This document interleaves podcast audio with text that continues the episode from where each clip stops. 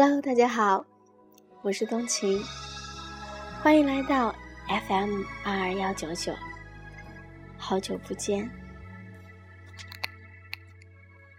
今天，我想给大家带来一段非常励志的女神的故事，她的名字叫张幼仪。我想，很多听众应该都不陌生吧。在一九二二年，他让大半个中国都认识了他。只因为他虽然不愿意，却依然成为了民国以来新式离婚的第一人。当然，这一切都拜他夫君所赐。留下的照片很少，但就那一张照片，看她大气、端庄、目光沉静，这样的女子，一家一世，本该被丈夫疼惜呵护一辈子。可是，她接受的是一桩父母之命、媒妁之言的包办婚姻。更因为她的丈夫是那位激情重于责任、永远像火一样追求唯一灵魂伴侣的诗人徐志摩。她与徐志摩的这场婚姻，从一开始就有着后天难以弥补的先天不足。说到底，她不过是徐志摩反抗、被安排命运的牺牲品而已。接受他，就意味着接受旧式婚姻，接受家庭的安排，这与他崇尚的自由恋爱相悖。所以，刚结婚，徐志摩就宣称：“我要成为中国第一个离婚的男子。”他果然做到了，在新婚之夜，就让张幼仪梦都没来得及做，就枯萎了。而张幼仪也因为徐志摩与林徽因、陆小曼的命运纠缠在一起，成为了民国女子一道奇异的风景线。在最初，想必她对这段未曾谋面的婚姻，但已经听说过家人对才子徐志摩的介绍，加之对家里长辈的信任，她的内心对这段婚姻充满了期待。他想，或许没有画眉深浅入时无的深情，也可能没有赌书消得波茶香的浪漫，但总可以做到彼此相敬如宾吧。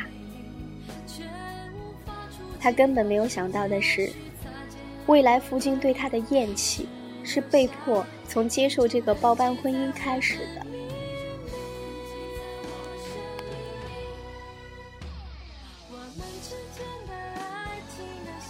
他看他的照片，略微扫过一眼，就下了定论：乡下土包子。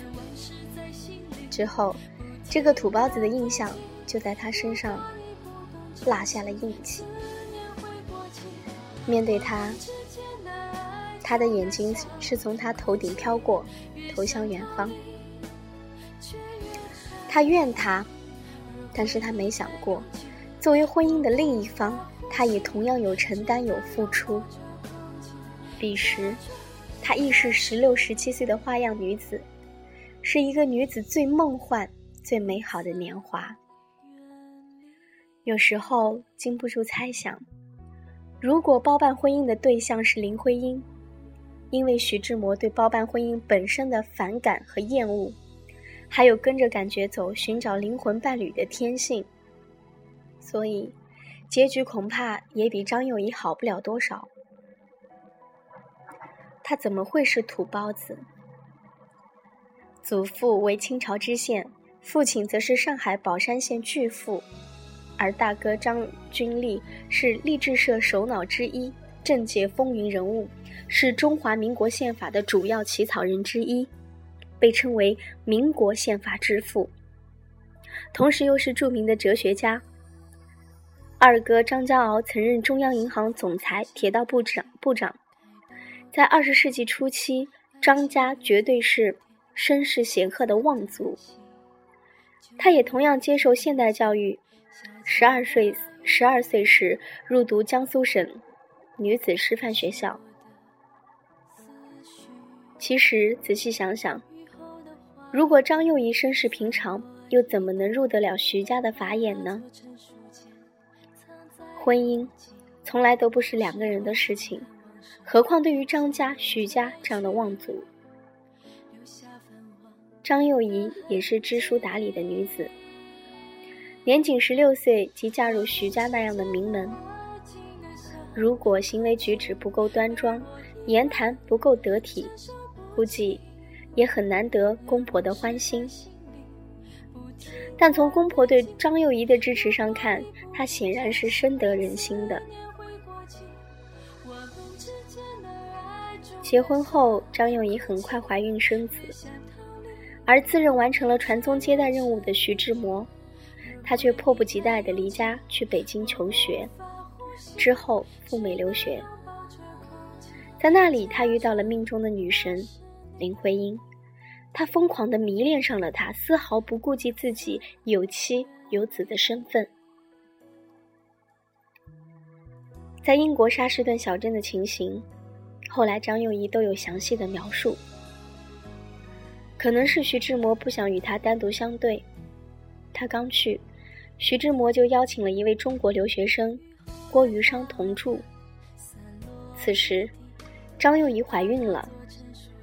当他怀着一丝期待与喜悦，想告诉徐志摩这个消息的时候，听到的却是他要跟他离婚，让他打掉孩子。当时流产风险很大，但徐志摩却冷漠地说：“还有人因为坐火车死掉的呢，难道你看到人家不坐火车了吗？”之后。徐志摩就突然从张幼仪的生活中消失了，衣服、书籍都还在，甚至眼镜还放在翻开的书页上，但人却再也没有出现。而感到蹊跷异常的郭余商，在几日后的清晨，拎着行李，吃完早餐后，翩然而去。丢下怀孕的张幼仪，不用想也知道，此时的张幼仪面对多么糟糕的境况。她原本视为依靠的丈夫，对她选择毫无征兆的消失，而她语言不通，经济拮据，环境不熟，她还怀着孕。恨，也是要有时间与精力的。而张幼仪连恨的时间与精力都没有，他不仅为他自己，还要为他未出生的孩子在孤独无援的异国他乡谋生路。亲情，往往永远是一个人最后的温暖与底气。他写信给自己在法国留学的二哥和在德国留学的七弟。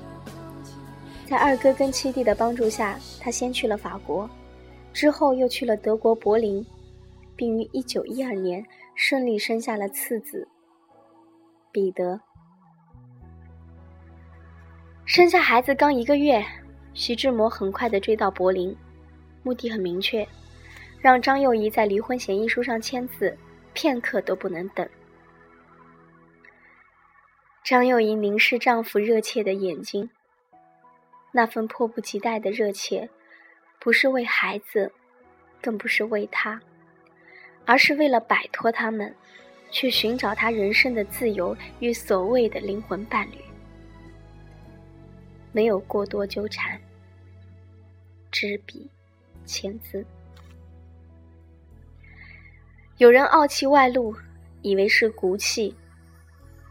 而真正的风骨，却是刻在骨头、藏在血肉里的。张幼仪自然是后者。也罢，那就离吧。这样没有爱、没有温暖，随时可能被置之于荒漠的婚姻，不要也罢。从今往后，与君两决绝，相忘于江湖。而此时获得自由身的徐志摩，带着难以言喻的激情，去追求林徽因，却不料，林徽因却随梁思成悄然回国，不久即嫁作他人妇。陆小曼在徐志摩去世后，很快的萎靡了，凋零了，而张幼仪在丈夫逼她离婚、痛失爱子之后，猛然醒悟。原来人生能依靠的只能是自己。或许孩子真的是上天给夫妻的礼物。当他感到自己不受欢迎时，他会选择离去。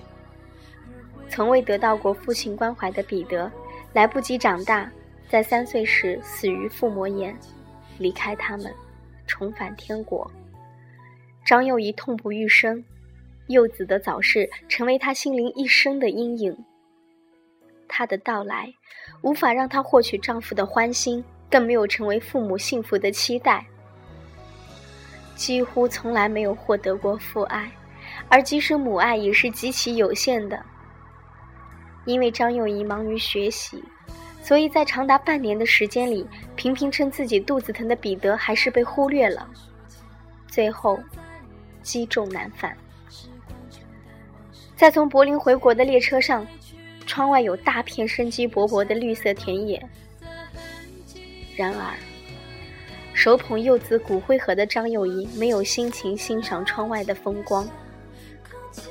她的脸上始终是平静的，那是一种心如死水的宁静。隔着近百年的时光，让我们回望岁月。张幼仪在那趟列车上，对自己从前的惶恐畏惧，期望能依靠丈夫的岁月，一去不返。张幼仪后来自己也承认，她的人生是从柏林回来后，被分成了两段。伤痛使人清醒，婚姻破碎，怀抱幼子骨灰，张幼仪开始想从前的种种。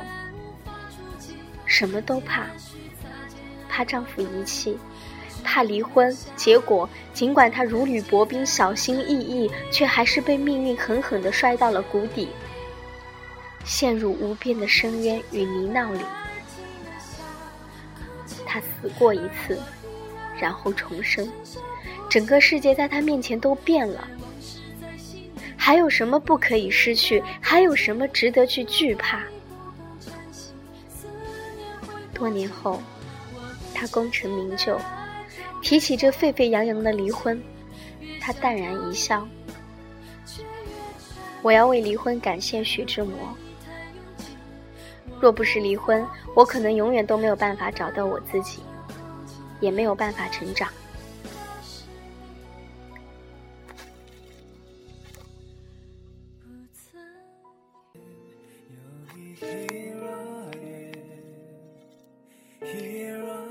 因为徐志摩，张幼仪或许没有机会做成功的妻子，但她绝对是成功的媳妇儿。徐志摩家老两口在徐志摩离婚时，即宣告中断他的经济援助，但把财政大权交给了张幼仪。在德国，他发愤图强，努力学习德语，克服语言关，说的一口标准流利的德语。在佩斯塔洛奇学院幼师教育专业学习，主修幼儿教育，继续完成了在十五岁中断的学业。回国后，办起了云商服装公司。虽然是合伙，但其实大家都是凑热闹的心居多。他才是主要的经营者，他不做老板。做经理一直认为这是巴蒂和几个朋友合作的小事业，而那几个朋友里也包括徐志摩。凤凰涅槃的张幼仪渐渐地找到了属于自己的舞台，她将云商服装公司经营得风生水起，卖成衣也接受订购，在店里挂上精美的成品，然后按照客户的身材加以修改。云霜服装选料考究，并且非常注意在细节处凸显品味，比如珠饰、纽扣、绸带都非常精美别致，还在款式上大做创新。不仅采用了立体裁剪法，还糅合中西方文化要素，很快在上海风靡起来。更由于合伙人都是名媛，因此众多上层社会的闺秀淑女、社交名媛。都以能穿上云裳的服装为荣。上海云裳成为首屈一指的女士服装公司。即使后来张幼仪担任了上海女子商业储蓄银行总裁时，每天下班后，她也会亲自去服装公司视察监督。云裳服装的成功，不仅让张幼仪赚了一个盆满钵满，也让她的名字在当时的时尚圈里流传。当年徐志摩嘴里的土包子，现在正引领着上海整个中国的时尚潮流。张幼仪成为了一个传奇式的人物。张幼仪以自己的经历告诉天下被遗弃的女子：纵然被弃，也可以获得这样扬眉吐气，这样风生水起。相比张幼仪的忧郁与风光，与陆小曼结婚后的徐志摩就狼狈多了。陆小曼与徐志摩其实骨子里都是需要人宠爱与照顾的孩子，都不是适合过烟火人生的人。他们凑在一起，日子可以想象。陆小曼继续她挥霍颓废的生活，而徐志摩为了养家，不得不四处兼职，经常搭乘邮政飞机去北大讲课贴补家用。徐家二老一言九鼎，对他果然没有经济支持。天下没有不疼儿女的父母，在父母看来，徐志摩的一切行为都是孩子似的任性。他们认为，随着岁月如刀，诗人那颗炙热的心也会逐渐回归于尘世，也会渴望安定。在那时，也许他就如同一个外出游玩的孩子，从容自然地回到家里。这恐怕才是徐家停止对徐志摩经济支持的原因。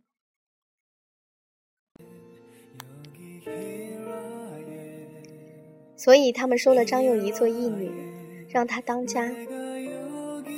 张幼仪私下帮徐志摩还过几次债，徐志摩心里五味杂陈，很难想象当徐志摩身兼五职，为生活疲于奔波时，会不会偶尔心生悔意，想到曾经被他嘲笑过“土包子”的张幼仪，看他时认命而笃定的眼神。其实真正适合徐志摩的人是张幼仪，但他终身都没有给予过他，他们最终还是错过了彼此。他为终身所爱付出了生命的代价，而他励精图治、自立自强，做一个争气的备胎。他没有给他的，最终命运都给了他。当然，最重要的还是他自己能在最深沉的黑暗中清醒过来，从命运的泥泞中挣扎出来。五十岁时，在孩子的支持下，嫁给一位租住在他楼下的中医，性情温和，获得了世俗的圆满。徐志摩与张幼仪，总会让人联想到另一桩被强烈反对的包办婚姻——鲁迅。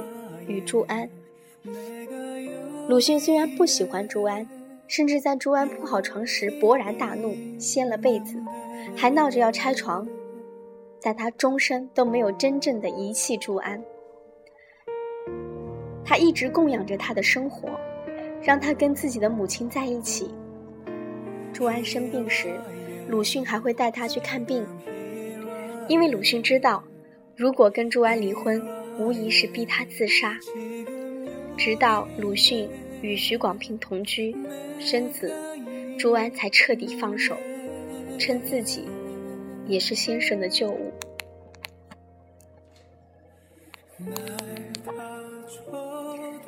也许如同朱安一样，张幼仪在内心里也期望徐志摩能回头复婚。但是跟朱安不同的是，即使是做备胎，她也努力把自己往女神方向去修炼。变化不是没有，随着她开办云商服装公司，他们之间的关系已经开始改善。试想，如果徐志摩没有飞机失事，其实结局很难预料。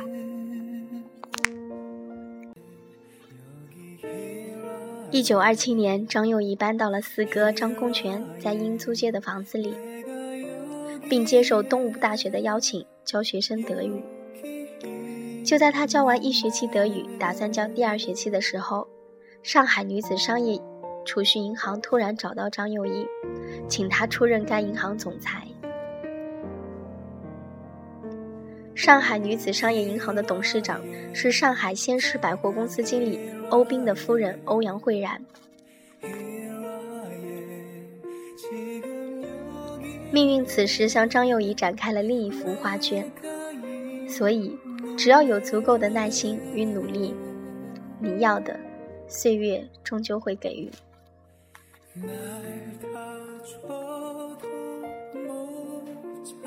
如果没有徐志摩，张幼仪或许就是在家相夫教子的贤妻良母。